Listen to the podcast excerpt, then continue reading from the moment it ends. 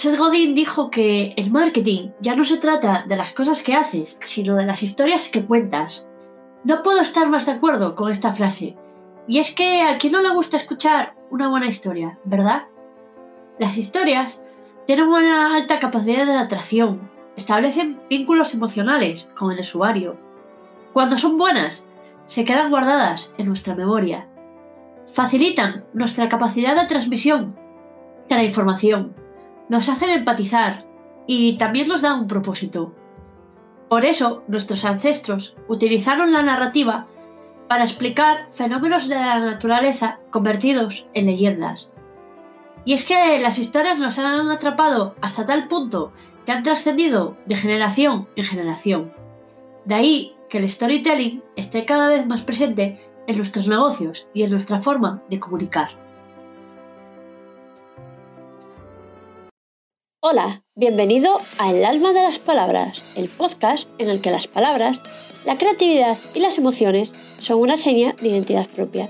Soy Beatriz Fanzón, storyteller, copywriter y escritora, y estoy encantada de estar al micro un episodio más. ¡Comenzamos!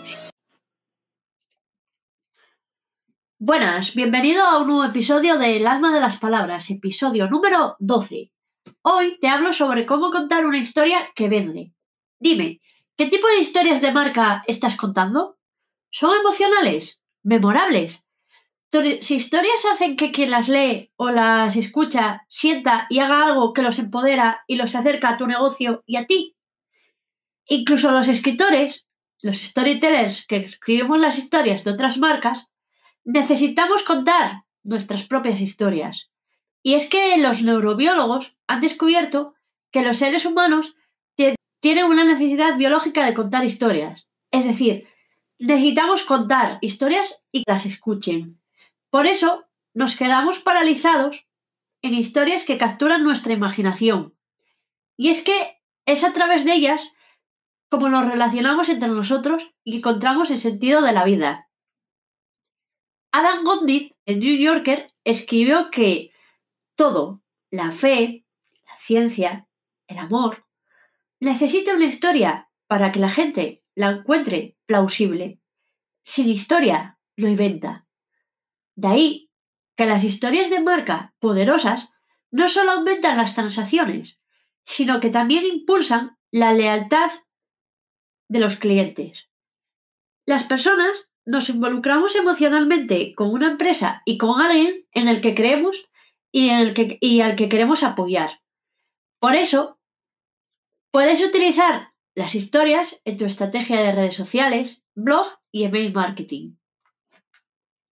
Anne Hadley dice que storytelling, tal como se aplica a los negocios, no se trata de contar historias o cuentos de hadas. Se trata de quién eres y qué haces por los demás. ¿Cómo les agregas valor a la vida de estas personas? Alivia sus problemas y satisfaces sus necesidades. Una historia de marca convincente brinda a tu audiencia una forma de conectarse contigo, con tu marca, de una persona a otra y de ver tu empresa, tu negocio, como lo que es, una entidad viva que respira y está dirigida por personas reales que ofrecen un valor real. Como escritora, storyteller y copywriter, quiero decirte que escribir la historia de tu negocio es una forma de decirle a la gente quién eres, qué haces, qué puedes ofrecerles y qué pasos has seguido hasta llegar a donde estás ahora. Así que quiero contarte algunas maneras sencillas de contar la historia de tu marca. Vende honestidad, compromiso y colaboración. Creo firmemente que si eres quien dices ser, no tienes que decírselo a la gente como tal. Los clientes no se convierten en defensores simplemente porque les proporcionas un gran producto o servicio. Te siguen por tu historia, por lo que representas, tus valores y quién eres. Entonces, ¿cómo logras que tus clientes cuenten tu historia? Pues muy fácil, creando experiencias que valga la pena contar. Crea una tribu. O dicho de otra manera, crea una comunidad, un lugar de pertenencia. De este modo, les vas a generar confianza. Si tus clientes potenciales sienten que tu producto o tu servicio puede ayudarles a formar parte de una comunidad, estarán más proclives a hacer clic en el botón de comprar o de contratar. Cuando estés vendiéndole a un cliente, asegúrate de que se sienta parte de una comunidad, puesto que este tipo de actitud no solo refuerza la propuesta de valor de tu producto o servicio, sino que contribuye a crear fans incondicionales de tu marca. Haz de tu cliente el héroe de la historia. Y es que los clientes son el alma de tu empresa. Sin ellos, tu marca no tendría una historia que contar. Barry Shepins, fundador y director de Transfers, de Transfers Desk, acertó cuando dijo, tu marca no es la historia, tu marca está en la historia. Así que proporciona experiencias positivas que la gente no pueda evitar compartir. Y brinda un buen servicio. Brindar un buen servicio es una de las mejores formas de lograr que la gente hable de tu negocio. Imagínate el impacto que puede tener el alegrarle el día a una persona y que éste se lo cuente a otras personas. Y es que no se necesita mucho para marcar la diferencia. A menudo, lo más simple es lo que mejor funciona. Por eso, puedes aplicar cualquiera de las prácticas y así marcar la diferencia. Toma nota de ellas. Ve más allá para ayudar a tu cliente a salir de una situación difícil.